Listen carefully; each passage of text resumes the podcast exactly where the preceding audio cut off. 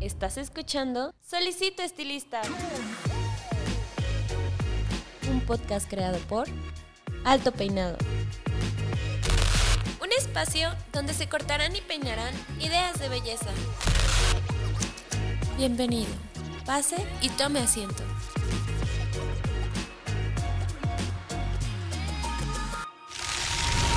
Este episodio es patrocinado por Cold Brush, la nueva herramienta de Babyliss Pro para obtener un cabello saludable. Cold Brush hidrata, suaviza y mejora la condición del cabello. Hola, ¿qué tal? ¿Cómo están? Les habla su host Paco Martínez y bienvenidos a una edición más, un podcast más, una semana más de Solicito Estilista, su podcast favorito. Y pues estamos aquí muy, muy emocionados. Yo estoy muy emocionado porque este es un episodio bastante especial. Sé que siempre lo digo, pero déjenme les cuento el por qué. Eh, generalmente cuando tenemos el honor de recibir en este podcast a un invitado internacional, lo hemos hecho a través de Zoom la mayoría de las veces. Y en nuestro aniversario de este año tuvimos la oportunidad de que nos visitara Chema Luceño, pero no estuvo en el estudio. Este es el primer episodio donde tenemos un invitado internacional y que aparte lo tenemos aquí en el estudio. A mí me emociona muchísimo porque no es lo mismo, no es lo mismo estar en el Zoom, estar en, en, vía web, no hay nada como sentir la energía, la vibra del invitado y pues bueno, el tema que se escogió, yo sé que a muchos de ustedes les gusta, sé que siempre les encanta cuando hablamos de barbería y pues mi invitado tiene bastante, bastante, bastante tablas en el tema de barbería y del estilismo. Entonces, para hablar sobre el estilismo, sobre la barbería, sobre esta dualidad que existe dentro del mundo de la moda. Ya sé que si están en YouTube ya lo están viendo, pero para todas las personas que están en Spotify, déjenme les presento a Otto Giovanni. Hola Otto, ¿cómo estás? Eh, ¿Qué está pasando? ¿Todo bien? Muy bien, ¿cómo estás? Eh, sé que hoy llegaste, acabas de llegar a, a, México. ¿Es la primera vez que nos visitas? No, es la tercera vez. La primera vez fue en el 2012. Ajá. Y la otra, mmm, ni me acuerdo.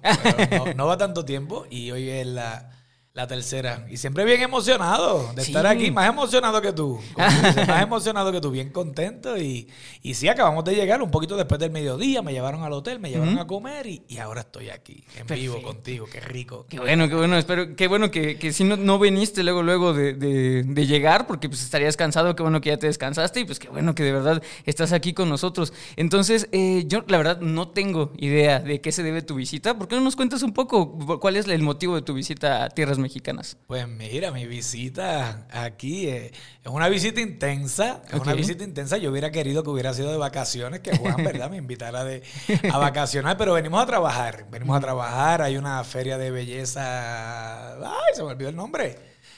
no te preocupes. una, feria, una feria de belleza. Sí, Ajá. ahí en el World Trade Center. Sí. Y, y, venimos a eso. Venimos a, a trabajar dos días intensos y ese es el motivo de, de, de mi visita, visita. En, en, México. Perfecto, digo, sinceramente, eh, este, este programa la gente sabe que es grabado, o sea, la gente sabe que cuando lo están escuchando no estamos en vivo, entonces eh, lo más probable es que cuando lo estés escuchando tal vez ya estás de nuevo en tu casita, pero no importa, qué bueno que te aprovechamos, te aprovechamos cuando, cuando llegaste y, estés aquí. Eh, pues qué bueno, qué bueno que, que, la chamba te traiga aquí, qué bueno que estés escuchado ahorita que estuvimos previo a grabar, que, que, pues también estuviste en Connecticut, que por ahí estuviste en, Costa Rica, y qué bueno, qué bueno que, que el trabajo te esté llevando a varios, a varios lados, porque eso a todas las personas que están en casita, que apenas están empezando, pues es aspiracional, ¿no? Es como de, oye, yo quiero viajar, yo quiero que por mi trabajo se me reconozca, y qué padre que, que tú seas el vivo ejemplo de eso, Otto. Sí, hemos... Babyliss, que es la compañía, ¿verdad? Que uh -huh. yo digo que es mi novia, es mi esposa, pero esa es mi novia, es como ni mi esposa me saca tanto las canas como, como esa empresa, pero cuando te saca las canas es que te gusta, cuando, sí. ¿sabes? Me da tensión, me da nervios, me da todo, pero Babyliss me ha dado la oportunidad de, de viajar y de, y de, mira dónde estoy ahora, uh -huh. estoy contento de estar aquí. Ay, He ido todo, México, al único país que no había ido de Centroamérica fue a Guatemala, uh -huh. estuve hace como dos semanas uh -huh. allí en el Belle eh, Congreso Belleza Total. Buen show. Felicitamos a la gente de, de Guatemala, de Baby, Babyliss Pro Guatemala y a los que organizaron el evento, que hicieron un evento, yo diría, espectacular, magnífico. Y ese era el país que me faltaba, pero Babyliss he tenido la oportunidad de venir a México tres veces, uh -huh. eh, Costa Rica cinco veces, ponle, he ido a Panamá, Salvador, Honduras, Nicaragua. Este año vuelvo a Nicaragua. He ido a Colombia, todo Colombia. He ido a más sitios de Colombia que los mismos colombianos, así ellos me dicen.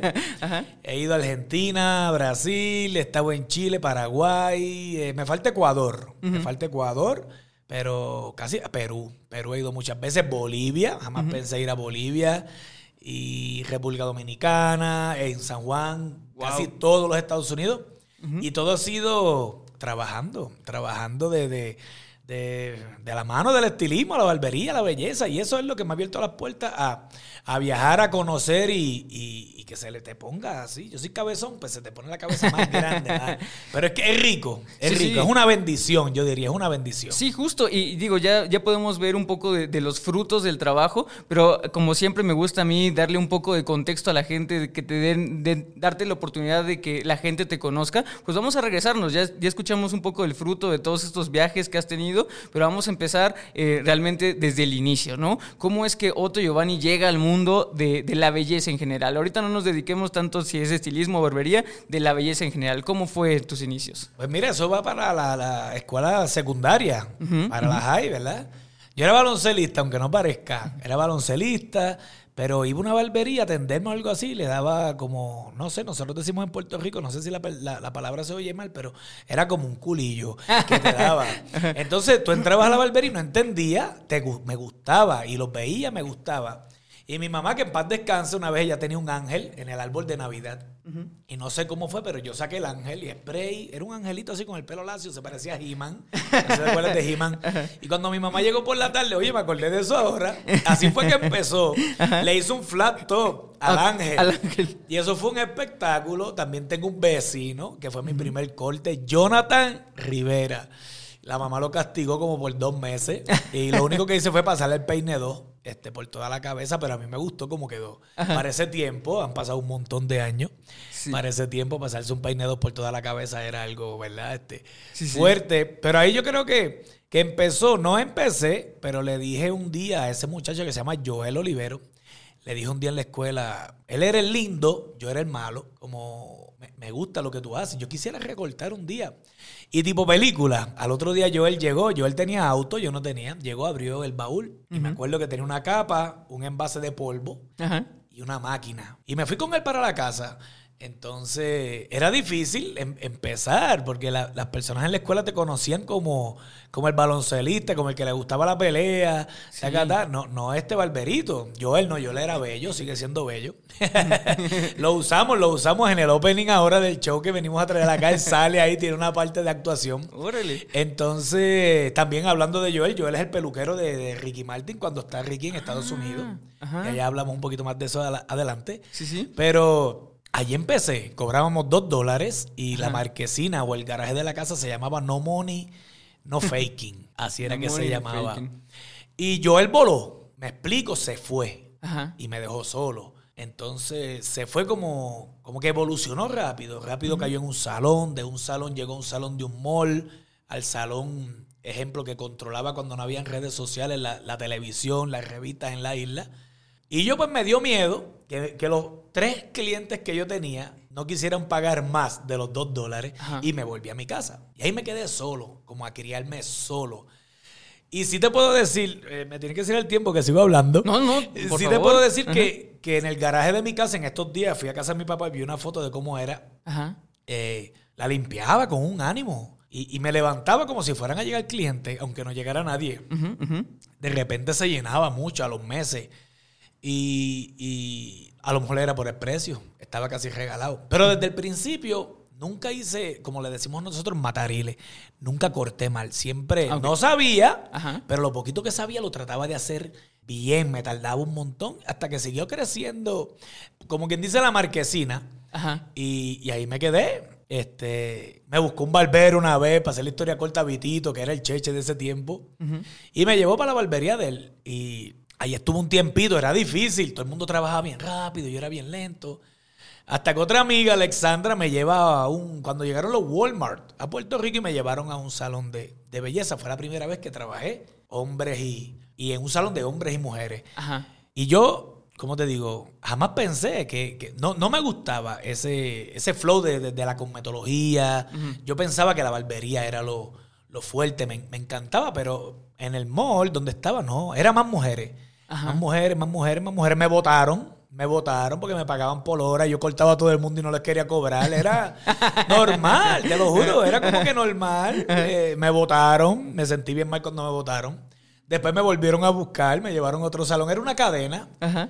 hasta que, que me fui y, y por ignorancia, 20 cosas que te pueden hacer un barbero joven a, a cualquier barbero ya mayor. O sea, los jóvenes no pensamos, yo no pensaba igual que, que ahora. Y uno lo que quería era aventurar. No había YouTube, no había redes sociales, no había nada. Entonces, yo como que ya no aprendía más aquí, pues me iba para el salón de Juan. Ya no aprendía más con Juan, pues me iba, pero nunca me atreví a decirle que me iba. Entonces me iba sin decir nada. He dejado máquinas por toda la barbería. Entonces, yo a veces no, no me consideraba irresponsable, sino tímido. Tímido de cómo le digo que me voy porque él me ha tratado bien. Ajá, ajá. Entonces, ahí me quedé. Fui a muchas barberías, si te digo los nombres, wow, nunca, nunca terminaría. Le, le agradecería a, a tantas personas todo lo que hicieron por mí. Sí, sí. Hasta que llegó el, el año 99, imagínate, el 99, nos asaltaron en una, en una barbería que yo trabajaba, nos asaltaron, cerraron la barbería. Y mi papá decide ayudarme para montar una barbería pequeña, que hoy cumple este año 23, 23 años en la misma esquina. Wow. Ahí empecé. No sabía cortar a tijera. La silla era la que me regaló Joel. Ajá. En unos cuartones de madera. La gente entraba y, y se iban. Y se iban. Pero como quiera los del barrio, se seguían atendiendo conmigo. Pero Sí, sí. clientes nuevos no. Sí. No iban. Te puedo decir al sol de hoy que 23 años después nunca hemos hecho una tarjeta de presentación.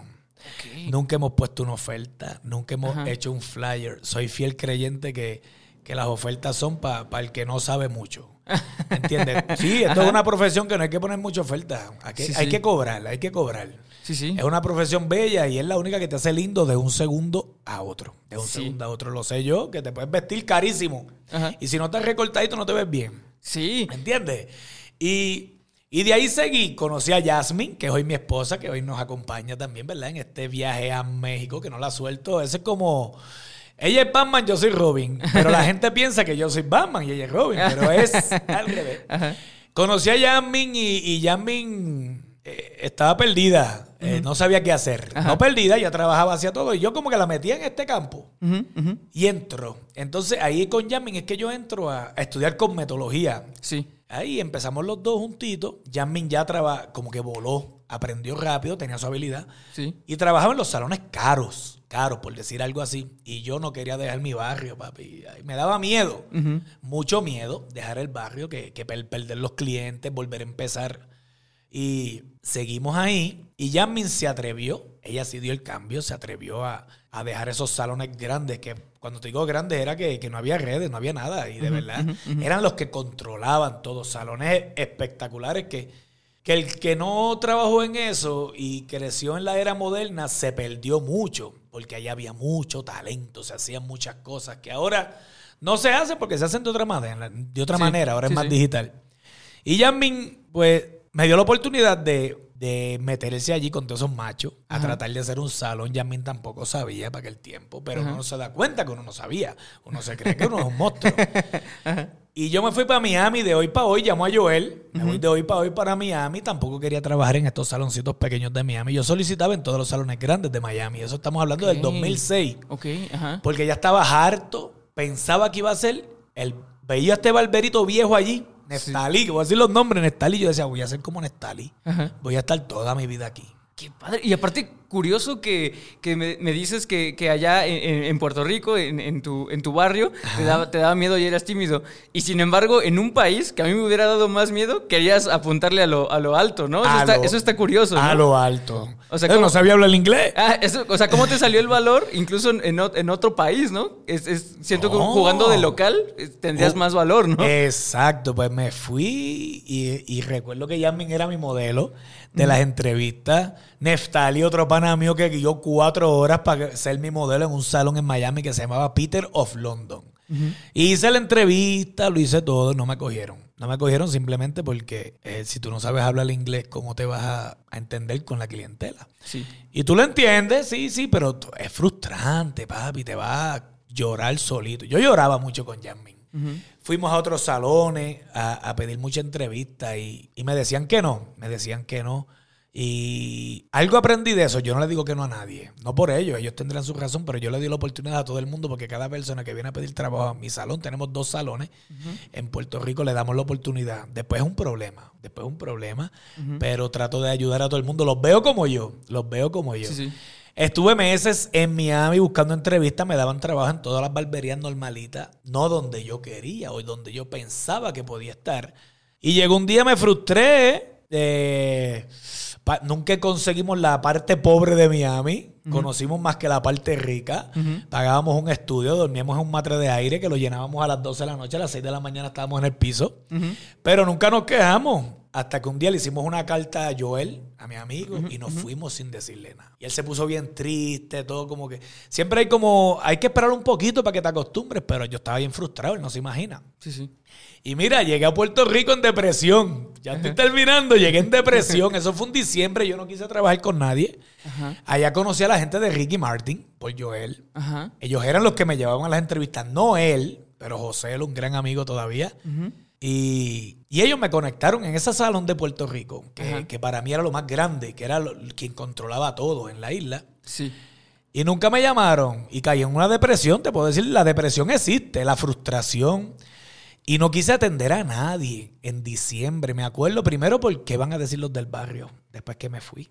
Como que vas a virar con el rabo entre las patas, como decimos nosotros. Y, y no era lo que yo quería. Y 31 de diciembre, 6 de la mañana, me llaman que necesitaba un asistente en ese salón. Y yo, papi, que como te cambia la vida. Me vestí bonito, llegué, 18 peluqueros. Era una empresa en Puerto Rico, eso no se ve. Ajá. Era una, una empresa y mi trabajo era barrer, mapear, lavar las toallas, doblar las toallas y más nada, papi, lavar el pelo, a todo lo que da. Pero yo lo hacía con pasión Ajá. pero más te frustraba. Porque seguías viendo 17 personas que hacían unas cosas que, ¿cómo yo las voy a hacer? Entonces te sigues frustrando, volvemos a lo mismo, te dan hombres, pero allí no iban hombres. Y, y lo, y lo importante de la educación es que, que en 20 minutos de carretera los hombres se cortan diferente. Ok. ¿sabes? Ajá. En el barrio es una cosa, Sí. los ricos son otra cosa. Sí, sí. ¿Entiendes? Y yo me la creía que me la sabía toda y no sabía nada. Y ahí seguí, me acuerdo que conocí a Lilian Peñalosa. La conocen, ¿verdad? Lilian Peñalosa. Y Lilian me ayudó, pero la veía, me decía dos o tres truquitos hasta que por fin llegó una walking. Yo me quejaba porque no me daban mujeres. Tú eras hombre, entonces ¿qué te pasa? ¿Para qué me vine para acá si voy a seguir haciendo lo mismo? Sí. Pero no te pueden dar mujeres. Porque ya, ¿sabes? Tú no puedes practicar aquí, aquí la gente viene a pagar. Pero llegó esta walking turista que nadie la podía atender y me la dieron a mí. Ahí mi frustración creció más. Me la dan, yo la empiezo a peinar. Era un corte fácil, capa. Y yo no sabía hacer eso. Y mi mamá estaba viva para aquel tiempo, me acuerdo, yo no sabía qué hacer. Papi, era una presión bien difícil, te lo digo, bien difícil para sí, mí. sí. Y fui a recepción y dije que mi mamá había tenido un accidente. Yo mandé a mi mamá a, a mi mamá a llamar que había tenido un accidente que yo me tenía que ir del salón. Ajá. Y vinieron para acá corriendo, mira que tu mamá esto, que sé yo, embuste. Y yo le pedí perdón a la cliente y me fui. Salí de esa. Más frustrado te va. Sí. ajá. ¡Frustrado! ¿Sabes? Voy a hacer toda mi vida el mapeador del salón. Y lo hacía bien, lo hacía bien. ¿No te El mejor imaginas? mapeador. Ajá. Ahí seguí, ponle que estuve 8, 9, 10 meses en el mismo sonsonete ese. Y llega Ricky Martin a- en concierto a Puerto Rico 2007, el Black and White Tour. Pégate un poco más, pégate un poco más. sí, sí. No había internet, no había nada, papi, no había nada. Y Wanda, que era la dueña de ese salón, Wanda Montes, que mis respetos para ella, mucho que nos ha ayudado. Eh, Wanda llamó a todo el mundo. Me explico, técnicas de uñas. Había que arreglar todo el equipo de trabajo de Ricky. Había que arreglar bailarinas, músicos. Wow, you name it. Y llamaron a todo el mundo menos a mí. Pero ¿para qué llevamos a otros? Pero tú no dices nada. Tú ves a todo el mundo emocionado y tú por dentro te estás destruyendo, papi. Qué malo. Me fui, se fue todo el mundo, me fui. Me acuerdo que teníamos un carrito viejo por ese tiempo. Y de momento llaman que si tú tienes tus cositas, me llama Wanda, tú tienes tus cositas. Y yo, ¿qué cositas? De recortar. Y yo, sí, sí, yo las tengo. Pues llega al Choliseo. El Choliseo es la plaza más grande que tenemos nosotros en, en la isla ahora mismo, el Coliseo de Puerto Rico. Pues llegamos. Y el carrito viejo no me dejaban entrar. No te quiero hacer la historia dramática, es que no me dejaban entrar. Salió Joselo Vega, que es el manager de Rica, a buscarme desesperado. De momento, papi, entro, pa, y ahí está Ricky Martin. Ajá. 2007, 15 años atrás, imagínate la estrella. El Bad Bunny de ahora. Sí, sí, sí, El sí. Bad Bunny de ahora. Entonces me presentan como la estrella del salón, el talento este, el mejor. Y yo decía que embusteros son. ¿Por qué no le dicen que es el mejor que barre, mapea y lava cabello? Sí, sí. Entonces, mira cómo funcionaba la industria. Antes de las redes sociales, Ricky tenía este chico en Europa, que era, él era el que le decía lo que está de moda. Ajá, Y Ricky le escribe, era por fax, ¿verdad? Oh, por fax, ajá. Ricky le escribe y el tipo le dice lo que está de moda son las barbas. Y de esas 50 personas que Wanda llevó a trabajar, no había nadie que hiciera una barba. Ok. Y ahí entré yo. Ahí entré Ajá, yo. ajá. Él me pidió la barba así. Yo, yo le dije, más, vamos a hacerla diferente. Y fue mi turno al bate. Ajá. Fue mi turno al bate. Y lo hice bien. Lo hice bien. Otra persona lo maquilló, otra persona lo peinó. Pero ahí quedaban ocho músicos, cuatro bailarines. Pues fui para allá y le hice una linecita a uno, le arreglé la chivita al otro. La cuestión fue que me dejé ver. Me dejé ver, vi los conciertos, a Ricky le caí bien y me contrataron por los próximos seis días. Un sueño, papi. Ajá. Un sueño. Entonces, Ricky te hablaba y tú emocionado. ¿sabes? Tú, wow. Entonces, pero no había redes sociales para caculearle que mis panas me vieran ahí. Porque la gente no te cree. La gente no te cree. Entonces, vino lamentablemente el terremoto de Haití. Ah, y ajá. los artistas hicieron una canción en conjunto y ahí me volvieron a contratar. Todavía era la chivita. Todavía era la chivita. Y las cositas. Después vino un premio, algo que celebraron en Puerto Rico y ahí me sueltan a Ricky solo. Y, y la bendición era que yo estaba preparado. Me había preparado calladito, ya sabía maquillar, sabía peinar. Y fue el break de hacerlo él. Él muy asustado, pero fue el break. Y, y lo hice. Pan, ¿Qué pasa con esto? Pues de frustrado a todo esto, caes en, en- en- en que para la gente eres el peluquero de, de tal persona. No, yo no era. Y siempre le he dicho, no soy. Hay muchos. A mí me toca cuando él va a la isla y, y me llaman. Sí, sí. Entonces, de ahí se me pegaron todos los artistas del mundo. Todos de Puerto Rico. Me, me llamaba Don... Un día sonó mi teléfono que yo le decía a mi esposa, es embuste, me estaba llamando Don Francisco. Que le habían hablado de mí, que Don Francisco, Miguel Bosé, Wow. eh, Diego Torres, Don Omar, ya, por ahí, you name it. Esos eran los principales. Aparte, un montón de figuras de, de la televisión local y artistas de, de Puerto Rico. Y por ahí seguí. Estuve como cuatro años más con Sí. Wanda hasta que, que ya Yasmin había hecho un salón de belleza en esa barberita de barrio. Y pasaron no sé qué cosa, nada de problemas en el salón, pero renuncié y volví al barrio. Y ahí es otra frustración más. Es como cobraba tanto allá, ¿cómo puedo cobrar acá ahora? Qué difícil. Te sentías como que diste reversa. Pero ¿sabes qué? Puse los mismos precios del, de, de- de, ejemplo, de la ciudad de nosotros, del condado, le decimos, Isla Verde. Ajá, ajá. Puse los mismos precios. ¿Qué pasó? Se me fueron todos los clientes. Se me fueron. Es como que yo te veo a ti, tú te vienes a atender conmigo y tú te ríes conmigo, me saludas y yo no sé quién tú eres. Entonces tú me dices, mamá, a mí me traía aquí en primer grado, segundo, pero tú cobras caro. Entonces tú, eh, eso te bloquea. Y dices, de verdad, caro. Sí, pero, pero hoy me graduó de cuarto año y yo le dije a mami, llévame donde voto. Entonces ahí tú dices, ah, ¿sabes? A lo mejor no se atienden contigo porque tú eres caro, entre comillas, pero cuando quieren algo bueno, vienen donde uno. Sí. Y eso fue un punto. Siempre soñé ser un peluquero estrella, pero quedarme en mi barrio. Ah, qué Como que- bonito. como que darle salud al barrio. Farruco es un artista de talla mundial. Farruco está en lo de nosotros. Vive ahí, lo atendemos a los hijos, a él, todo. Y a veces tú le preguntas, ¿y qué haces aquí? Tú no tienes una mansión en Miami. Y él dice que aquí es que me gusta. Entonces a veces uno tiene que ver a otro para uno sentirse bien en el barrio de uno, pero eso fue lo que pasó. Y de, de esa barba, de todo, ahí conocí a Conair, ¿verdad? Estuve con una empresa que se llamaba Rosk. De ahí eh, era igual, este Ross y Babyliss, era más o menos una fusión.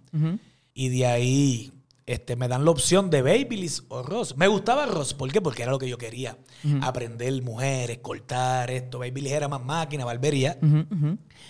Pero tenía más oportunidad, según ellos. Entonces yo le dije a Yasmin, pues tú te quedas en una y yo me voy para la otra. Y me fui para la otra. Y mira, 2013, para acá, no me arrepiento. Wow. Bien rico. La primera vez que me dan la oportunidad de ir a un país de Centroamérica eh, fue el, el Sal- Honduras. Honduras el 2016. Ujú. Y me acuerdo que, que yo no sabía ni peinar, papi, nada. Allá me presentaron como yo no sé ni qué. La pasé súper mal. Ajá. Pero este año, después de este show, en dos semanas más voy a Honduras Ajá. y ahora sé peinar. Ahora sé peinar y esa va a ser mi historia allí, Ajá. porque yo, yo me acuerdo de esa señora Julia, que ella me dice, Otto, hay que hacer un peinado de los 50, de los 60, de los 70, 80, 90 y el 2000 que llegó la plancha. Sí, sí. Y yo le dije, yo lo único que sé es el del 2000. y ella me dice, ¿tú no sabes peinar? Y yo no. Y yo, ¿y tú? Y ella me dice, ni yo tampoco. y estuvimos toda la noche en el cuarto con YouTube buscando qué hacer. Los peinados quedaron horribles. Pero tú le eres sincero a las personas, ¿me entiendes? Sí, y le cuentas. Y, y ¿sabes? O- ahorita me es difícil. Ahora mismo en esto, no me callo, no me callo, pero me es difícil identificarme. Hablamos detrás de la cámara tú y yo Sí, sí. Que es difícil identificarse como están los barberos. Y Sí. aquel tú identificas aquel, aquel es barbero. Están los que hacen novia. Aquel novia. Eso yo me identifico como Juan Aguilar novia. Están, están los que maquillan nada más. Están las técnicas de uñas. Están los coloristas. Están los que cortan. Pero yo soy una paella. Es un mix, ¿me entiendes? Y Sí, es sí. bien difícil para mí identificarte con, con algo. Porque la gente no te identifican con nada. Exacto. Y, No eres y- bueno en nada. Para la gente, sí, no eres bueno en nada, ¿sabes? No eres bueno. Tú, lo- tú lo haces todo bien, pero no te identificas con, con nada. Pero me ha ayudado mucho a, a poder llegar a una casa y antes atendía al papá, ahora atiendo a la mamá y a la familia entera. Qué bueno. Y, y sobre todo, eh, algo que, que te quería preguntar, lo tenía preparado. Ya me dejaste ver un poquito, pero me gustaría en adentrarme. Que porque- si no, no me callo. Pregúntame Porque, porque aparte siento, siento que lo has de tener como bien definido y es que eh, en algunos otros episodios hemos hablado de que mucha de la identidad del barbero, sobre todo enfocándome en el barbero, eh, viene mucho de, de las barberías de barrio. Y, y según yo, lo dijiste, o sea, no es el mismo corte aquí que si tú te vas 20, 20 minutos a otro lado, aquí lo mismo en la ciudad pasa. No es lo mismo estar de este lado que si te vas a una zona pues, pues rica, no es la misma identidad. Pero no es la misma identidad no solamente del look de las personas, sino también del barbero y de la barbería. Y a mí me gustaría o me llama mucha la atención cómo es la identidad del barbero en Puerto Rico. O sea, siento que debe ser muy rica. O sea, porque aparte tú también tuviste la oportunidad de trabajar en Miami. Ya me comentaste que tal vez solamente estuviste en, en la zona de, de- de mucho efectivo, pero también se sabe que en Estados Unidos las barberías de barrio son, un- son lugares este, pues casi, casi sagrados, o sea, donde ya hablábamos también en otro episodio de que antes el, el ritual de la barbería, de las toallas calientes, del polvo, o sea, que realmente era un ritual, ¿no? O sea, tenía sus procedimientos, sus pasos, era muy, muy ritualístico, ¿no? Igual ya hemos hablado de que acá en México también las, las barberías de, de barrio que están en los mercados también tienen mucha identidad. Lo hablábamos, creo que lo has de conocer con, con Gotsuki Bonaducci. Lo hablábamos con él, que decía, no, pues es que acá las, hasta las barberías de barrio tienen de que su santito, en algunos te encuentras desde que máscaras de lucha, o sea, todo tiene como su identidad. ¿Cuál es la identidad de las barberías allá en Puerto Rico? Mira, ya todo ha cambiado. Ok. Todo ha cambiado. Ya las barberías son las barberías. De verdad que, que ese es otro problema que tengo Ajá. con Jasmine a la hora de decorar el salón, hacer esto, pues yo me voy más... ¿Sabes? En estos días un, un arquitecto, estamos remodelando el salón del mall y me decía, pero papi, ¿tú quieres que esto sea una barbería o que esto es un salón? Eh, es que exacto, Porque, la eh, identidad. Me gusta el polito, de, de- de- el polito dando vueltas, afuera puesto me gusta, pero no, tienes que quitar eso porque esto es un salón, esto no es una... Pero hablo con Yami y Yami me dice, no, déjalo, déjalo, déjalo. También, eh, bueno, allá se definen, es que volvemos a lo mismo, yo soy un, un mix y, y a veces es difícil tú mezclar hombres con mujeres. Las mujeres quieren, tienen unos temas que son ellas. Y los hombres, pues, tienen otros temas que son ellos. Los hombres son más deporte, pero te hablan de la jeva del otro, de la jeva de aquel. y, y a veces hablan más malo o más sucio y, y quieren beber la cerveza. y- pero la barbería es- es- es- ya se han convertido hasta en sport bar, barra, ¿sabes? Ajá, ajá. Y, y- y es un sitio de pasarla bien, la, la barbería. Entonces el salón de belleza, pues más... y, y las nenas y, y la cosa. Y a veces lo que nos da difícil es, lo que es difícil es, pues, controlar a veces el, el- el lenguaje. Ok. No hablar malo, pero, pero el lenguaje de los hombres, ¿me entiendes? Tampoco los Sí, sí. queremos estar regañando. Pero si tu pregunta es, ¿qué se han hecho las barberías? Pues mira, hay de todo. Hay de todo, pero las redes sociales, eh, programas como el de ustedes, que la gente ve, ya todo el mundo está educado, ya todo el mundo está educado, ya, ya esa toallita caliente que te ponían en la cara en la barbería de la ciudad, ya te la ponen En todos lados. en la barberita del barrio. A lo mejor aquello te cobran menos y allá te cobran más, pero ya yo pienso que ya casi todos los servicios están en todos lados. Las barberías en Puerto Rico se han vuelto de que te venden tenis, te venden ropa, tienen billar, tienen bar, tienen de todo, hacen manicura, hacen pedi- Los hombres ahora se pintan las uñas, ¿me entiendes? Sí, sí. Ahora hay 20 modas. Ahora los hombres hacen, antes de hacerte una manicura, pues la gente como que, ay, eso es, mm, yo no me atrevo. O sea, Eso es, por decir algo, eso es de gay. Eso ya, yo, yo, no, no. No. Si tú no te haces una manicura, no te puedes sentar a comer. Te ven las uñas feas. La, la pedicura es necesaria. Y los barberos ya, lo- ¿cómo es? Se hacen faciales, se hacen esto, se hace lo otro. Ha evolucionado, ha evolucionado. Sí, sí. Muchísimo. Entonces yo te diría que las barberías en Puerto Rico son, yo digo, puntos de encuentro. Sí. Puntos de, un estilo de vida. Es que exacto. eh, estilo de vida. Es- eso creo que es lo bonito que tiene la barbería en todos lados. O sea, creo que es algo que define muy bien y se diferencia mucho de, de las estéticas, ¿no? O sea, incluso estéticas unisex. Creo que la barbería tiene mucho, mucha identidad, mucho carácter. O sea, Sí. siento que la barbería tiene mucho carácter y da, da para, para ser un lugar de experiencias. sí. Y, y eso se me hace se me hace interesante. Ahora, Otto, otra cosa que te quería preguntar, ya que estamos hablando sobre estas diferencias, y, y creo que va mu- muy ad con el patrocinador de, de este episodio, que es, que es Babyliss, Babyliss. Los duros, Eh, esos son los duros. Exacto. Los duros, los duros. Eh, en cuestión de, de herramientas, Otto, y, y yo sé que empezaste con el tema de barbero y que, qui- quisiste aprender estilismo, que ya sabes un, un poco más de las técnicas de, de estilista y eso. No, ya soy un monstruo, ya Ah, soy ya. un monstruo. ya. Perfecto, ya, ya, ya Ya, sabes. ya lo encuentro todo fácil. ya lo encuentro todo. Pero soy un peluquero de, de pan y leche. Ajá. ¿Me entiendes? No soy Chema. Chema, mi respeto, ese es mi papá. Yo siempre digo, él se molesta porque él dice que ya él y yo somos de la misma edad. Embuste, Chema me lleva como 40 años. No, pero, ejemplo, yo no puedo hacer lo que hace Chema. Yo no puedo hacer lo que hace Chema. Chema te puede poner un, un pavo aquí en la cabeza, te pone un sombrero por acá. Te, ¿Me entiendes? Yo, yo es más comercial. Y eso me ha ayudado también en Babyliss, porque Babyliss lo que vende son cositas, herramientas para hacer cosas comerciales. ¿Me entiendes? Yo soy un salón, yo, mi salón es pan y leche. Eh, Ok. corte, color, blower. Corte, color, secado, manicura, pedicura, uña. Hacemos mucho color. Pero las novias ya es como se Sí. van Es ya, otro. ya el, ya el tipo va al hotel a hacerte. Ah, ok. Ya el maquillaje van allá a hacerte, pero hay, hay unos trabajos de que yo veo de ahora en los otros días estaba viendo inclusive en esta revista que ustedes hacen y el equipo de México hace unos trabajos que yo digo para que ellos me traen a mí si ellos peinan mejor que yo ¿me entiendes? pero pero todos somos diferentes dale Sí, con sí. tu pregunta que yo no me callo No, no te preocupes. O sea, la, la la pregunta o a lo que quería llegar era que justamente eh, viniendo de, de- de sobre todo una educación y de cómo aprendiste, que realmente aprendiste de una manera muy, eh, lo que decimos nosotros, de profesión. O sea, que alguien eh, sin necesidad de tener como un temario o una estructura. A sino al- puño limpio, Exacto. a de- cantazo. De, boca a boca, o sea, como lo que era una profesión antes, eh, pues justamente se te quedaron pues ciertas cosas que a veces son difíciles de olvidar. Y si te quedaste en algo que era muy eh, totalmente cargado a la barbería, ¿qué tan difícil fue para ti de, de construirte e intentar o llevarte técnicas que ya tenías de la barbería y aplicarlo un poco más al peinado, al estilismo? ¿Qué, tan, qué tanto te costó trabajo? ¿Cómo lo hiciste para que ahora ya sea muy fácil o que ya todo lo veas muy fácil? pues mira sigue siendo difícil Ok. Sí, sí, sí, sigue siendo difícil, eh, como ahora mismo.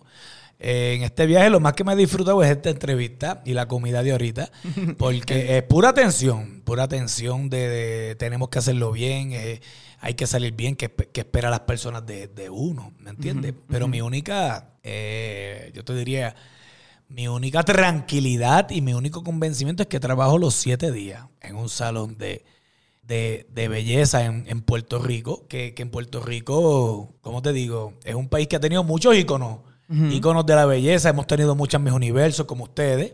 Eh, a México se les respeta en Puerto Rico porque ustedes son, para mí, ¿sabes? Desde el Chapulín, el Chavo del Ocho, este, Doña Florinda, que la empezamos a nacer viéndola con rojolos en la cabeza. Ajá. Todas esas cosas, pero México siempre ha tenido una, para nosotros en la isla es como novelas, las peli México, México. Inclusive en estos días estuvimos encargados de la alfombra roja de los premios Tu Música Urbana y una de las animadoras era la Miss Universe de ustedes, 2020-21, que ganó Miss Universo, ella. Y, y ella se maquilló ella sola, ella se hizo todo eso. Bella, un espectáculo. Pero ¿Cómo uno complementa la barbería con, con, con el estilismo? ¿Cómo? Pues mira, lo, lo único que te ayuda a la barbería es a, a las muchachas de pelo corto. A las muchachas de pelo corto que a lo mejor a los cosmetólogos que empezaron con cabello largo les da mucho trabajo. ¿Me entiendes? Entonces a veces yo le digo a los barberos, ya tú tienes lo más difícil. Porque hay gente que yo les trato de, de- de- de meterle eso en la cabeza, papi, no puedes ser barbero nada más. Es como, ¿por qué atender un- la mitad del mundo si la puedes atender completa? ¿Me entiendes? Sí, sí. Este, y eso es como un reto para mí. Pero yo a veces le digo, lo más difícil es cortar mujeres de cabello corto. Es lo más difícil. Ya ustedes lo tienen en la barbería. La barbería es muy difícil. Las barbas, el pelo de la nariz, las orejas, los hombres salen pelo por todos lados. y este cerquillito aquí, este pelito aquí, molestan mucho, jeringan, yo diría. Pero de verdad que es bien diferente. En la, por decir la cosmetología versus la barbería, son mundos bien, bien, bien aparte. Son, Sí, sí. Son aparte. Ahora hay mucho. Ahora es que están los barberos haciendo color. No sé si los has visto. Están Sí. todos Sí, haciendo color. Que se tienen que educar más. Sí, sí, porque están decolorando la cabeza y haciendo dibujitos y ya se creen que son coloristas. No. Eso es un largo camino. Pero para yo callarme, mi único consejo a los barberos. O a estos estilistas que quisieran ser barberos o los barberos que quisieran ser estilistas, mi único consejo es que el tiempo es lo que te va a dar la, la perfección y que tienes que dañar, papi. Tienes que dañar color, tienes que dañar cortes, te vas a frustrar, vas a llorar, te vas a querer quitar, pero va a llegar un momento que va a ser fácil. O para ti era fácil entrevistar a alguien. ¿Verdad No, que no? no. Ahora, ahora yo te escucho y yo digo, este tipo es un monstruo, este tipo sabe. ¿Me entiendes? Y, y todo es así. Y mi único consejo es que uno daña cobrando. Sí. Uno daña cobrando Sí, sí. uno daña cobrando y, y hasta que llegó un momento que aprendiste y, y ya sabes. Sí. Y, y ya sabes. Y ya lo encuentras todo fácil, pero estamos en un mundo tan competitivo Sí. que hay que estar todos los días. Yo me educo. Yo todos los lunes vemos el seminario de a 5 dólares allí y yo no digo que se cree este. No, yo voy. Mira, hay dos seminarios que son bendiciones. Hay dos seminarios que he cruzado la isla entera. Y le digo a mi esposa, me sentí bien rico yendo para allá. Ejemplo, vas en un carro bueno, que me lo he ganado yo con ella. Y, y me vestí bien y, y tengo dinero para echar gasolina, pagar los peajes, pagar el seminario. Y todo eso me llena. Es como, qué rico. Sí, sí. Como que, porque tiene que haber un momento, uno no puede pensar todo el tiempo en futuro, futuro. Hay que vivir, papi, porque nos morimos ahorita. Sí. Hay que llegar a un momento que lle- llegué. Soy yo, Dan, pero con hambre, siempre con hambre. Y, y yo llegué a ese seminario en Gafau, como aquí, y, y mascarilla también, ¿verdad? Perdón. Preocupe. mascarilla. Ujú. Y, y me acuerdo que el muchacho que estaba dando el seminario, de momento vio que era yo, y él paró el seminario. Y, y yo no lo puedo creer quién está aquí. Wow. Y ahí cambió el seminario, era como alabarme. Ustedes no conocen a este tipo, que yo no pongo nada mucho en las redes sociales. El equipo de México debe estar molesto, me han preguntado muchas cosas. Y yo ni les hago caso. ¿Tú sabes por qué? Escúchame, de corazón. ¿Tú sabes por qué yo no ni me vendo, ni me ni, ni me vendo, ni, ni, ni, ni fronteo, como que voy para. Porque siempre me da miedo. ¿Me entiendes? Yo fronteo si lo hacemos bien el domingo. Si lo hacemos bien el domingo, yo salgo feliz con Juan y nos damos un palo, un tequilazo y, y gozamos. Pero para mí cada show, cada presentación es como si fuera a pelear Tito Trinidad con Oscar de la Hoya. ¿Me entiendes? Que la pelea se gana en el en Puerto Rico, yo la tengo que ganar para venir acá a pelear y salir bien. Sí, sí. Y eso siempre me da ahí como, como tensión. Pero si tú me dices, ¿cómo aplicar la barbería con la cosmética? Hay que hacerlo, papi. Hay Y, que y- hacerlo. y hablando, oh, me, me gustó algo que dijiste, que hay, hay que dañarla cobrando, y es algo que me has dicho y has podido dejar ver que, que nunca te ha dado o nunca te has echado tal vez para atrás en el tema de los precios. Y, y hablando ahorita como de esta distinción entre barbería y estilismo, ahorita en México ya no tanto, yo podría decir que ya no tanto, pero antes existía el tabú de que justo si tenías una estética era más caro. Sí. Y, eh, y era más, no sé, tal vez la, la percepción errónea era que era más calidad o que, que el precio estaba justificado para el lugar y que si tenías una barbería ibas a cobrar más barato. Estaba ese tabú. Te digo, ya no tanto. Yo ya podría asegurarte que los precios ya están muy, muy, muy, muy equilibrados.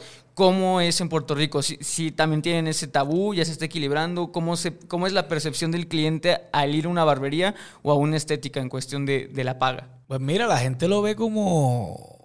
La estética me habla del local, ¿verdad? de la- Sí, sí, de, lo, de local. Sí, eso, eso tiene mucho que ver. Eso tiene mucho, mucho que ver. Los centros comerciales cobran, cobran más y, la, y la gente sabe que tiene que pagar más. Es a lo mejor como... Pasé por ahí por unos, ca- unas casitas que hay, que tú me dijiste, eran los, los puestos de comida. Ah, ajá. Y yo le digo a Juan, me gustan los puestos. Ajá. A veces sorprenden. ¿Me entiendes? Y a lo mejor uno se baja con la percepción de que es económico, porque es un puesto, pero a lo mejor cocinan mejor que en el restaurante.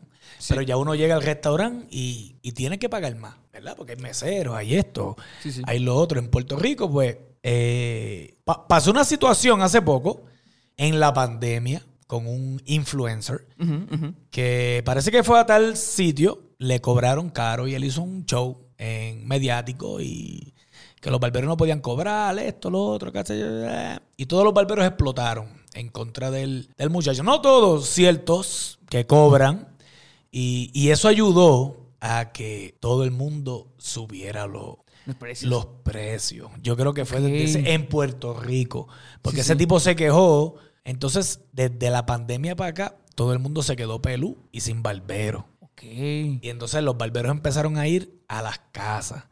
Y era tanta la demanda que se dieron cuenta que sí, que, que podían cobrar. ¿me subir. entiendes? Ajá, ajá. Y yo creo que de la pandemia para acá en mi isla es que se cobra. Se cobra igual en todos lados, papi. Te cobra igual en el mall más caro que en la esquinita. Sí, sí. Siempre y cuando el barbero sepa. Claro. Ajá. ¿Entiendes? El barbero Sí, sepa, sí. porque no sé si te pasa que, que el talento está en los sitios pequeñitos. Claro, y es que dijiste algo, eh, eh, o sea, aparte le viste en el, en el, en el clavo, eh, eso de que te gustan los puestos, o sea, que dijiste, es que me gustan los puestos. Yo siempre he dicho que muchas veces de esos puestos, como tú dices, ahí, ahí sale lo más, lo más rico. Exacto. A- aquí en México eh, hay una zona que se llama La Roma. ¿No? Es, un- es una colonia, es un, es un barrio, pero es un barrio, pues ya está, hay mucho extranjero, eh, empieza a haber más lana y, y por disposición del gobierno quitaron la identidad de fuera de los puestos. No sé si el puesto que tuviste tenía estos rótulos, esta, este como pintado, esta identidad.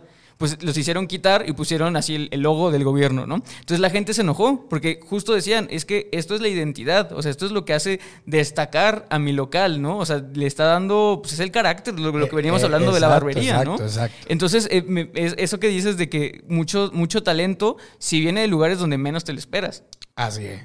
Es como cuando mis clientes se van para Estados Unidos, te dicen, papi, aquí nadie recorta como tú. ¿Y a dónde fuiste? A tal mall. Ta- No, tienes que ir a los chiquitos. Tienes que ir a los chiquitos porque ese que era bueno ya en ese mall grande se independizó. A lo mejor no tiene dinero para montar este super salón, pero montó uno pequeñito y ahí hay mucho, mucho talento. Pero encontrar un barbero bueno hay un montón, pero es difícil. Por eso yo digo a los barberos que hay que cobrar, hay que cobrar.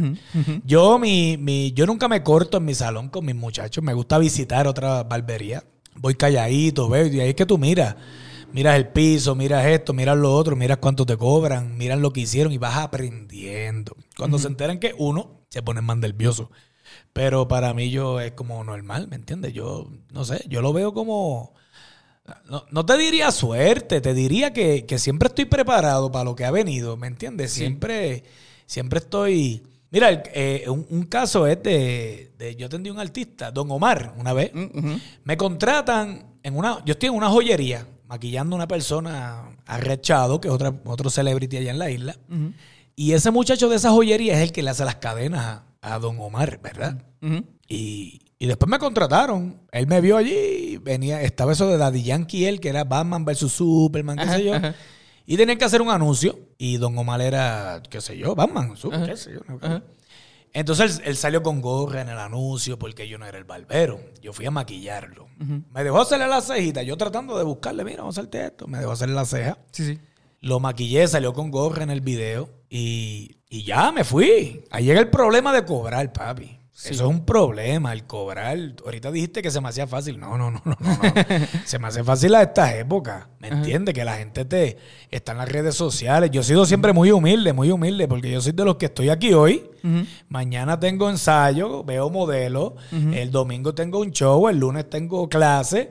El martes me voy para Puerto Rico, papi, a cortarle el pelo a los de allí. Eh, lo mismo, ¿me entiendes? Sí, no, sí. no- no te la puedes creer. No te la puedes creer. Entonces, este, para mí cobrar es muy difícil, muy difícil. Lo que pasa es que ahora la gente te ve Sí. y te respetan. Y para ellos es como, guau, yo me recorto con otro. ¿Me entiendes? Pero para mí es normal. Ajá. Para mí es normal. Entonces, ¿Qué pasó ahí? El- lo, de, lo de la educación. Me llaman después para. Que te dio lo de cobrar la hora. Me llaman después para un, la carátula Ajá. de la imagen de Don Omar, del disco, Del de, disco, lo, de lo que venía. Entonces, pues contratan fotógrafos, contratan. El barbero viene. La maquillista, pues estaba en Orlando, por eso era que me estaban contratando a mí. Vamos a la educación. Si esta niña, que no la conozco y la respeto, ¿verdad? No, no es por hablar de nadie, es simplemente un ejemplo que a lo mejor si ella hubiera aprendido a, a- a cortar hombres, pues no necesitaban llamarme a mí. Ajá, ajá. ¿Entiendes? Eh, a lo mejor el barbero, si hubiera aprendido a maquillar, no tenían que llamar a otra persona. Ajá. Pero a lo mejor llevaba mucho tiempo con el artista y a lo mejor o caíste en un comfort zone o, o- o no te importó. O no sé, a lo mejor hay que escucharlo. Tendrán su- sus razones. Pero ese día el barbero no llegó. Llegó tarde. No llegó, es más, no llegó. Estás cobrando tú, estás cobrando ella, está cobrando Juan. Todo el mundo está cobrando. Sabes que todo esto es por tiempo. Ajá. Y. Pero yo siempre ando con mis cositas. ¿Te Ajá. acuerdas? Con mis cositas. Ahí las llevo todas. Es para maquillarlo, yo llevo todo, papi. 10 maletas. Hoy llegué que Juan tuvo que pedir un Uber porque dice, pupi, tú vienes a arreglar cuatro modelos o tú vienes a arreglar a la ciudad completa. Y yo, bueno, para que falte, ahí, ahí. Sí, sí. Entonces, Hay que estar ¿qué preparados. pasó? El muchacho no llegó. No llegó, no llegó, no llegó. Estoy en un tapón, estoy en una, la presa, el tapón. bla, bla, bla. Ajá. Y yo me pongo medio nervioso. Yo, mm, hasta que me dicen que, que si lo puedo atender yo. Ajá. Eh, y tú siempre dudas de, de tu "Mira, DH, Pues vamos a darle, vamos a meter mano. Y yo me imagino más dudoso él, ¿me entiendes? ¿Por qué? Porque como dijiste ahorita, no me identifican. Este tipo maquilla, este tipo no debe hacer buena barbería, ¿entiendes? Y, y darle el casco a este tipo para, ¿cómo te digo? Para, para la carátula de mi disco, no Sí, es sí. fácil, papi. Ajá. Pero el otro no llegó y él se arriesgó. Y yo lo arreglé. Le ofrecí a taparle cositas más. Mira, yo te haría esto, lo otro. Él quedó loco conmigo. Y ahí estuve con él, la ropa, esto, lo otro. Lo miraba, me metía en la cámara, no me gusta, qué sé yo. Y, y siempre respetando, ¿verdad? El camarógrafo, todo el mundo. Pero ya uno ha ido aprendiendo sin darse cuenta. Ha ido ahí, ahí, ahí, ahí. Y llegó el final, a la hora de cobrar.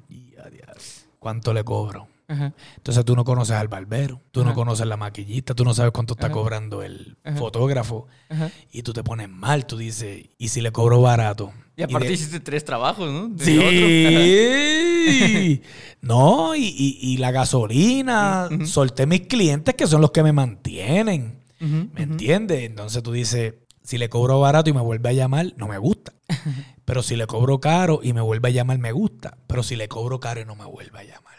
Sí. Entonces uno cae en un... Y le dices el precio así. Son tantos. Asustado. Y me acuerdo que me miró extraño. El Don Omar. Ay, si ves esa entrevista, papi, perdón. Eso fue lo que sentí. Te quiero mucho. Y sacó su chequera así de grande. Me dio esta propina, buena propina. Wow. Y ahí tú te estás tranquilo. Ah, le gustó. Lo encontró barato. Al otro día me llama el que me contrató de la joyería. Se me olvida el nombre de él, lo quiero mucho también. Este, te iba a dar promoción, pero tú no tienes joyerías aquí en México. este, Crazy Pound, Crazy Pound se llama él, se llama él. Oye, papi, tú cobras. Fueron las expresiones de él. Tú cobras. Y yo, ¿pero qué pasó? Eh, lo encontró caro. Dice, no, papi, pero tú cobras. Me dijo que tú cobras. Entonces ahí, ese es, ¿cómo es? La depre de la mañana de ese día. Es como, wow, o como la dañé. O- Pero siempre tengo a Yasmin Ajá. al lado. Mi mujer es un macho. Fíjate de eso. Eso está bien. Y tú, pues, tú sabes que si a ti te gusta un carro azul y tú tienes dudas y viene Juan y te dice que el azul está bonito, tú lo compras. Y somos nosotros. Y yo, pues mira lo que me inventé para los barberos que me escuchan, los estilistas que me escuchan. Papi, yo cobro así si voy allá. Si tú vienes a mi salón es el precio que paga todo el mundo. Tú no eres artista en mi salón. En mi salón todos son artistas. Claro. Ejemplo, si yo te atiendo en tu casa son 250 dólares. Si tú te atiendes en mi salón son 25 dólares. Y ya. Ven aquí. Sí, sí. Pero si quieres que yo vaya allá, pues. Entonces ahí fue como una buena excusa Sí. para que le dijeran a él, no, papi, él cobra tanto por esto, pero si tú vas al salón de él, lo que pasa es que te tienes que sentar como cualquier hijo de vecino a, a esperar ahí, no es ese trato de que estamos tú y yo solitos. y, tacata. y esa es la excusa que me inventé y mira, me funciona. No, y... Doy un precio bien alto para venir aquí Si tú me quieres entrevistar en el hotel, pues baratito, pero tú te tienes que llevar todo esto. Ajá, ajá. ¿Verdad? Digo, tú me cobras. Bueno, Otto, tú quieres una entrevista, ve a mi estudio, te vale tanto, pero si tú quieres que yo me mueva, todo esto hay que moverlo. Pues así. Sí, sí. Entonces, me dice ese tipo una vez, eh, ¿tú le gustas a Don Omar? Y yo, ¿cómo, ¿cómo así? Me dice, no, papi, contigo en el avión sobra una butaca. Ya no hay que llevar a maquillista y barbero. Ya tú lo haces. Es un solo hotel, un solo desayuno, un solo almuerzo, un solo. Entonces, eso es buena motivación para las personas que hay que educarse, papi. El turno al bate llega. Sí. Y hay que estar seguro, o sea, porque si tú hubieras, eh, como dices, tal vez te da la depresión de que te habían dicho, pues sí cobras caro, pero después, cuando pusiste eh, la- lo que tú dices, la excusa, pero yo siento que es una razón completamente honesta. o sea, Válida. no es una excusa, o sea, realmente eh, tú estuviste seguro y, y realmente le pusiste eh, precio a tu trabajo que sabes que valía, ¿no? Y que sabes lo, lo que, lo, que, lo que vale. No, y uno lo sabe cuando uno va a otro salón y te recortan y te cobran. Entonces, a veces tan poquito. Sí. Y él no sabe cómo yo voy por ilusivo, me siento lindo. Sí, ¿me sí. entiendes? Él, me, él me cambió. Mira, ahora mismo el turno al bate le llegó a un montón de amigos míos. Yo con Yamin estuvimos encargados de la alfombra roja de los premios Tu Música Urbano. Papi, para mí eso es grande. Que me llamen a mí. Yo es como. Ahí estaba la Miss Universe de ustedes, Omar Chaparro, creo que era no, Nadal, Nodal. No, ajá, Eh, Piso 21, Farruco, este, aquel, todos los artistas, Sayon Hileno, aquel, el otro, los que yo no conozco, los nuevos, los Neo García, bla, bla, bla. Y yo soy el encargado. Y, y, ¿qué te puedo decir? Necesitábamos barbero. Necesitábamos barbero. Mire cómo estaba pagando la producción a 250 dólares la persona que tú tocaras. Wow. Aparte está ahí, que yo en mis tiempos lo hubiera hecho de gratis por estar ahí, ¿verdad? ¿Qué pasó? Llamé a, a mi pana Victorino, grande en la empresa, en la industria, monstruo. Si me escucha que se molesta, yo no sé maquillar. Yo no sé maquillar. Llamé a Cheu, lo voy a decir todo por nombre. Yo no sé maquillar, papi. Llamé a Chelwin, son estrellas. Ajá. Yo no sé maquillar. El turno al bate estaba ahí. ¿Entiendes? Llamé a Jarito. Yo no sé maquillar. Pero yo cojo los maquillajes de mi mujer y los maquillo todos. Me gustó Jarito. Contratamos a Jarito. Mira, los estoy diciendo por nombre para que se enfogonen. Les llegó el turno al bate. Les llegó el turno al bate.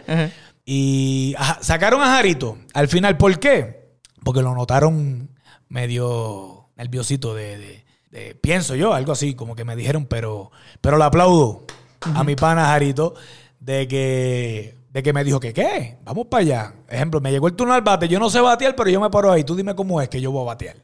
Entonces eso es lo que uno necesita, ¿me entiendes? Yo estoy seguro que Jarito en estos días lo vi maquillando, lo vi maquillando, yo me imagino que cogió un curso o aprendió rapidito. Y los demás, yo le dije, mira, yo los ayudo. Sí. Pero no, no triste para mí ni nada, pero me identifiqué con ellos en el sentido de que te llega el turno. Sí. Y a lo mejor cualquiera de estas personas que yo llame, que son unas estrellas, te digo, a lo mejor nunca han tenido que maquillar a alguien, pero ya saben que hay que estar ready para maquillar. Eh, sabe Dios que artistas hubieran tocado. El tipo dice, wow, cómo me maquilló, cómo me peinó este tipo. Papi, y ahí te cambia el juego. Sí, sí. Ahí te cambia el juego y, y nos fuimos como me ha cambiado a mí. Papi, yo me monté en un avión privado con un artista de eso. Mira cómo agajo la silla. Yo digo que, que... Pero yo me comporto, me pongo mi chaqueta, me siento ahí como si yo fuera una estrella en buste, lo que está es emocionado, loco por decir que rico. ¿Me entiendes? Entonces, un avión, tú sabes todo lo que yo volé de dónde? De Panamá aquí, tres horas, por encima de ti. Tú sabes todas las barberías que tienen que haber ahí. Y, y que sea yo el que vengo aquí. Yes, arriba. Ajá. Ah, viste sí. yo, wow. Pero, papi, todo es, mira, lo, es Dios, primero que nada. Yo respeto siempre las religiones de todo el mundo, pero estamos en un 2022 que si tú no tienes a Dios en tus planes, tú no vas para ningún lado. Respetando las religiones de todo el mundo, esa es mi creencia. Y me dan ganas de llorar. Si uno no tiene a Dios, uno no va para ningún lado. Y yo estoy aquí. Y yo siempre le pedí a Dios, dame un break, de ir a México, dame un break de hacer esto, dame un break. Y Dios te da los breaks y yo nunca lo cojo de que Miguel me llamó o Juan dijo que me llamaran. No, ¿sabes? Porque ahí pueden poner a Juan. Juan lo hace mejor que yo. Y la que está detrás de Juan lo hace mejor que yo. Mi mujer lo hace mejor que yo. Pero Dios me da la oportunidad que sea yo. Y, y Dios nunca pone los de él en ridículo, ¿viste? Nunca, nunca los pone. Y yo digo que el éxito de esto es, mira, uno tiene que ser Dios primero. La familia es segundo, la familia es la base del mundo. Eh, la educación como tercero, baby cuarto. Te lo digo. Excelente. No, no, te- Excelente. Te, lo digo y no porque... Pero Babyliss, Babyliss le cambia la vida a cualquier peluquerito. Cualquier peluquerito le cambia la vida. Y cinco, las ganas que tú tengas, Pamela. Las ganas que tú tengas, lo que tú le eches, ¿me entiendes? Las ganas, disciplina mata talento. Disciplina mata talento. Eh, no todo el mundo tiene que ser el ejemplo como Jordan, pero todos pueden acercarse, ¿me entiendes? Todo el mundo es, es, diferente, pero yo creo que la base de todo es las ganas que uno quiera y Dios, familia, educación, baby y y, sobre todo la, seguridad, digo, Otto, la verdad es que eh, el, tema lo hemos visto, eh, eh, o sea, te, quiero decir algo, o sea, la verdad es que yo estoy encantado, he estado encantado con, esta plática, ya es momento de ir cerrando, pero algo que me... No te dejé hablar, no te dejé hablar. No, no te preocupes. Hablaste esos últimos cinco minutos para que hable. No, no, te preocupes, mira, sinceramente yo... No hablamos ni de Baby, los quiero Baby, ni de Baby hablamos. Ay, no, pero, pero no, de verdad estuvo excelente, me, me, encantó, yo estoy muy emocionado, estoy muy contento con esa plática y te voy a decir por qué. Generalmente eh, el tema, cuando, cuando nosotros llega el invitado y damos el tema, lo damos porque así yo me aseguro, como, como tú bien lo dijiste y te lo he dicho a lo largo de este episodio y te lo dije antes de empezar a grabar, lo que a nosotros nos gusta como Alto Peinado, como el podcast Solicito Estilista, es que ustedes estén cómodos. La función de darles a ustedes un tema es que ustedes se sientan cómodos con los que vamos a hablar. En este caso el tema que habíamos escogido era si quieres ser estilista o ser barbero pero lo que tú me dejaste ver, la pasión que me dejaste ver, y yo creo que el mensaje que, que, transmitimos fue justamente que yo creo que, que es algo que, se tiene que dar en, toda la, en todo el giro de la belleza, que es tomar las oportunidades. O sea, eso me encantó. La seguridad, el tomar las oportunidades, tu misma historia eh, aspiracional para todas las personas que ahorita quieren entrar, que están pensando en ser barberos, ser estilistas, lo que sea. Nada de eso llega si no tomas las oportunidades. O sea, el éxito que tú tienes, aparte de, que sí tienes disciplina y todo eso, pero ha sido porque te ha llegado la oportunidad y has sabido, con miedo, sin miedo, tímido, sin tímido, llamando a, tu mamá para que tal vez te salve de unas, pero te coloquen en otras, pero hay que estar listo, como tú dices, agarrar el bate y, estar seguro. Entonces, seguramente la gente ya lo está viendo, posiblemente le cambiemos el, nombre al, al episodio, pero de verdad yo quedé muy a gusto con la, con la plática, de verdad, la, la, enseñanza que vienes a decir, hasta, a mí, que yo no soy peluquero ni estilista, dije, wow, o sea, eso es lo que me llevo. O sea, la, siguiente vez que me llegue a mí el bate, me voy a acordar de Otto y voy a decir, no, lo voy a agarrar y voy a decir, pues sí, o sea, y aunque no lo sepa, como, como tu amigo Jarito, ¿no? Yo no lo sé hacer, pero dame el, cosmético y lo tomamos, lo hacemos. Eso me encantó y de verdad creo que eso es el, consejo de oro. El consejo de oro de, este episodio y de verdad podcast escuchas. Si se, si se tienen que llevar algo, llévense eso. Y, pues bueno, Otto, ya para cerrar eh, eh, este, eh, este momento, pues lo que le quieras decir a ellos, ya sin temas, sin que te sientas presionado, cualquier cosa que le quieras decir a los podcast escuchas ya para irnos. No necesitaríamos dos, dos horas más, pero yo te voy a contestar, ¿cuál era el tema? Yo nunca me acordé, ¿cuál era el tema? el tema era si, si quisieras la dualidad entre el estilismo o la barbería. La dualidad, ¿cómo es la dualidad? La dualidad es si alguien está entre decidirse si uno u otro, ¿cómo, lo, cómo lo puede fusionar? Sí, no, no, no, no, no. E, eso es, no es fácil. No es fácil, ni barbería, ni, ni, la cosmetología, no es fácil. Hay, hay fíjate, yo, yo he tratado de, meter a barberos a, a empujarlos y, no le gustan, no le gustan. Inclusive tengo una prima que hace poco fue un seminario de baliachi y me dice eso no es para mí, yo no puedo estar ahí tantas horas. Pero eh, mi consejo es que hay que hacerlo, hay que hacerlo. Lo único difícil es ser un barbero, ejemplo, coger clases de maquillaje los lunes. Quiero maquillar coger clases de maquillaje los lunes y estar recortando hombres toda la semana. No aprendes, papi, no aprendes. Mi consejo es, mira, ¿cómo yo aprendí a maquillar? Otra hora más. Mentira. Yo puedo coger una clase de maquillaje con Jasmine el 1 de enero. Mira, es más, cambiando. La mona. La mona es un amigo mío de París. Ah, grande. Que yo no le quería todos los embustes que me decía. Hasta que se lo enseñé a Chema en una foto. Y Chema me dijo, yo no sé quién es, pero si ese tipo ha maquillado a todas esas tipas, ese tipo es duro. Ese tipo me lo presentaron en el viejo San Juan. Mi amigo, me lo presentaron. Y yo le dije que yo quería aprender a maquillar, que cuánto él me cobraba. Me dijo 3 mil dólares la hora. Y yo dije. y me dijo: La realidad es que yo no te quiero ni ayudar. Así, él es pesadísimo. La mona, Ramón, saludos a París. pesadísimo es difícil, hay que quererlo. Hay que quererlo. Pero somos panas. Y ¿Tú sabes cuál fue el consejo que me dio Ramón? La mona, le dicen la mona, porque cuando eres bonito, chiquito, dicen, que qué mono el nene. Ah, él, era bello.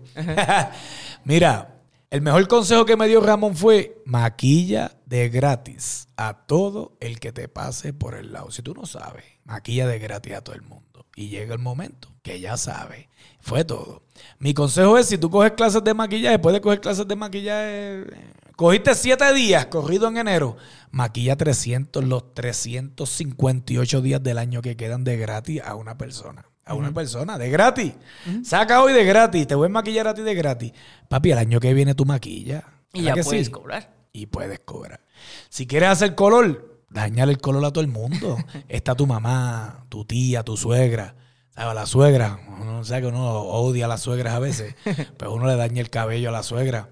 Y mientras tú sigas dañando, va a llegar el momento que tú dices, mm, dañando es que tú aprendes. Y en dos años, dos, que este empezó ayer y ya estamos en agosto casi, ya tú eres colorista y tú eres maquillista. Y ya, de repente empieza a cortar hombre. Vete a un asilo de ancianos, córtalos a todos de gratis, papi. ¿Sabes? Con YouTube no aprendes, te dan las ideas, pero es tú ahí. ¿Cómo tú aprendes a guiar? Guiando, chocando, guiando. Y llega un momento que ya eres un monstruo, ya no choca. Pero todo es haciéndolo, haciéndolo, haciéndolo, haciéndolo. Mira, y en cinco años Tú te conviertes en un año ejemplo maquillista, colorista, barbero, cortas mujeres, peinas, ya. ¿Me entiendes? Entonces, es como si tú tuvieras una pizzería y se te van todos los cocineros, pero tú sabes hacer pizza. Tu negocio siempre va a seguir y tú sabes hacer los tragos, tú sabes hacer esto, tú sabes hacer lo otro. Y ya, entonces, el que no se haya decidido, que se decida por lo que le apasiona. Por lo que lo identifique. A mí me identifica. Mira Rob de Original, no sé si sabes quién es este barbero. Papi, esto es un fenómeno. Lo que le, todo lo hace bien. Pero lo debe dibujar, hacer esto. Y ese es su trademark. ¿Me entiendes? Eso es. Chema es los peinados. Chema hace unas cosas que yo digo, diablo, qué clase de peinado. Pero el mi, mi consejo para callarme la boca, que te identifiques de lo que te gusta. También mi consejo es que es como mi punto de vista, si Dios te diera cinco minutos antes de morirte, cinco, que tú digas, lo hice bien, lo hice bien. ¿Me entiendes? A mí me llena de, de, de no de orgullo, de, de, de, placer. Ejemplo, viajé con Ricky Martin a Argentina y arreglas al artista, a los músicos, a las bailarinas, a todo el mundo. Y uno lo ve como normal, pero no es normal no es normal. Entonces, cuando empiezas a trabajar con. En estos días nos dijeron, porque uno siempre se menosprecia, y alguien de Miami nos dijo: Ustedes están listos para hacer unos Grammys, ustedes solos. Y, ya, y tú lo ves normal, pero cuando te acuestas a dormir, tú. Ahorita mismo, saliendo, que Juan me está esperando abajo, le di un abrazo a mi esposa y le digo: Estamos aquí. Y nos van a entrevistar y todo. Qué rico, qué bueno. Y siempre le digo a ella, gracias, te amo, felicidades. ¿Me entiendes? Porque no todo el mundo. Y tú sabes todos los que hay. Y buenísimo. Pero para terminar con tu pregunta, papi, que te buscas de lo que te apasione, pero tienes que echarle ganas. Babyliss te puede dar las herramientas. Yo mañana en ese show, el domingo, te puedo dar las herramientas. Imagínate que Babyliss es Juan, eh, todo ese equipo de trabajo, Pamela, toda. Ellos son unos personal trainers. Sí, sí. Y te van a dar en las manos unas herramientas que son las máquinas del gimnasio. Está en ti. Si sales fuerte en un año o te quedas como yo, gordito. ¿Me entiendes? está en las personas. Juan te puede dar todos los seminarios del mundo. Juan te va a decir cómo usar las máquinas. Juan te va a dar las herramientas, pero no quiere decir que, que tú fuiste a ver a Juan un día y saliste fuerte del gimnasio. No, hay que darle, darle, darle. Y nadie lo va a hacer por ti. Eres tú. Que aquel lo hace mejor. No tienes que mirar para el lado, papi. La competencia es tú contra el espejo y tratar de mejorar tú contra el espejo porque hay gente. Uno no puede competir con los peluqueros. Hay peluqueros de, hay peluqueros de más y aquí me dijeron que hay ciento y pico de millones de personas. ¿Tú sabes cuántas cabezas hay para recortar? Entonces, a lo mejor uno piensa que no hay mecánico, que no hay, que no hay gente que hace podcast, porque yo no, yo, no sé de este negocio, pero a lo mejor tú me dices, ay, yo hacen podcast en todos lados. Hay un montón de revistas, pero para mí ustedes son los que llevo de México, que los veo en Puerto Rico. No sabía que era aquí que venía, ahora los veo más, ahora fronteo. Pero Papi, como te dije ahorita, Dios, familia es bien importante la que tenga. Educación, buenas herramientas en mi caso, Baby, que te responden, ¿sabes? Yo no. Si Baby no fuera bueno, yo soy bien cristiano, yo no me paro a predicar la moral ahí en calzoncillo ni a decirle a la gente, porque yo no me voy a ganar el infierno diciéndole a las personas que Baby es la mejor. ¿Me entiendes? Yo le digo que es la mejor y, y papi, las ganas que tú tengas, las personas llegan a donde quieran ellos mismos. Hay gente que se la hacen más fácil. No quiere decir que son felices, pero hay gente que la tiene más fácil. Pero yo creo que el mundo ahora con un celular, tú tienes todo en, en las manos está en uno, papi. Está en uno llegar a donde uno quiere llegar. Pero si te levantas con el celular en la mano a, a sentarte en el toilet 10 años y te levantas y con el celular y te acuestas a dormir. No, no, no, no va a pasar en tu vida. Tienes que moverte, echarle ganas para que tú veas que las oportunidades, como tú dices, llegan. Al pelotero siempre le llega el turno con las bases llenas. ¿Verdad que sí? Sí. Al del soccer siempre le llega el turno de dar el, el gol de la vida, pero... Eso pasa, pero... Lo que quieran, lo único que lo hagan con amor y sin pensar en dinero, papi. Que el dinero llega después. Y uno la cobradera la va aprendiendo en el camino, pero lo que le apasionen. Y si se pueden unir las dos, mucho mejor. Necesitan a Babyliss Sí, sí, no. Pro en sus vidas. No, de verdad, Otto, muchísimas gracias por esta eh, hermosísima plática. De verdad, los consejos que nos diste, si bien yo siempre lo he visto, eh, eh, dicho, este podcast sí va para, para un nicho específico, pero de verdad todos los invitados que tenemos aquí son grandes y tú fuiste de verdad el, de los mejores ejemplos de que todo lo que dijiste no solamente aplica para la industria de la belleza, de verdad los consejos que nos diste a todo, a mí, a todos los podcast escuchas, a todos los que estamos aquí en el estudio, de verdad fueron oro, porque lo puedes aplicar en el estilismo, en si haces un podcast, en si eres economista, en lo que sea. De verdad, grandes, grandes consejos. De verdad, eh, es la primera vez que nos vemos y de verdad puedo decirte que eres una gran, gran persona, Otto. Ay, de verdad, bueno, muchísimas gracias. Ni mi esposa me había dicho. Muchísimas gracias en verdad por estar aquí. Las veces que vengas a México, por favor, este es tu micrófono abierto para ti, este es tu espacio, eh, esta es tu revista, es, es, tu podcast. De verdad, las veces que quieras venir y yo encantado de volverte a entrevistar y encantadísimo de volver a platicar contigo nuevamente. No, Muchísimas gracias. gra- gracias a ustedes. Esta es la primera revista que yo salí en mi vida. Cuando gané con Érico Barberé, pues esta es la primera revista que salió una foto de alguien que yo hubiera hecho. Así que que- qué bueno, qué bueno. Y qué bueno, no sabía ni para dónde venía. No sabía cuando vi todo y el chico se montó en el auto, ya yo sabía. ¿Tu papá? Ya, mira quién está ahí. Qué rico, tan grande el mundo y tan pequeño. Sí, no, sí. pero agradecido de ustedes, agradecido del trabajo que hacen de esa transición de papel a digital, que no ha sido fácil, pero ve, viste que eso es muestra de que, de que ustedes siguieron, no se quedaron ahí, siguieron y mira qué éxito tienen, que, que ni sabían y en Puerto Rico tienen este fanáticos. Así que no, yo le doy las gracias a ustedes por invitarme cada vez que yo venga a México. Yo quisiera volver a estar aquí. A mí Sí. eso me, me emociona y gracias, gracias a todos los que nos escucharon, que Dios los bendiga. Y lo que yo siempre digo, ¿cómo era? Dios, familia, ¿Educación? educación, babyliss y las ganas que tú tengas. y si la vida algún día te da la espalda, usted aprovecha y le pasa una plancha. Buenas tardes.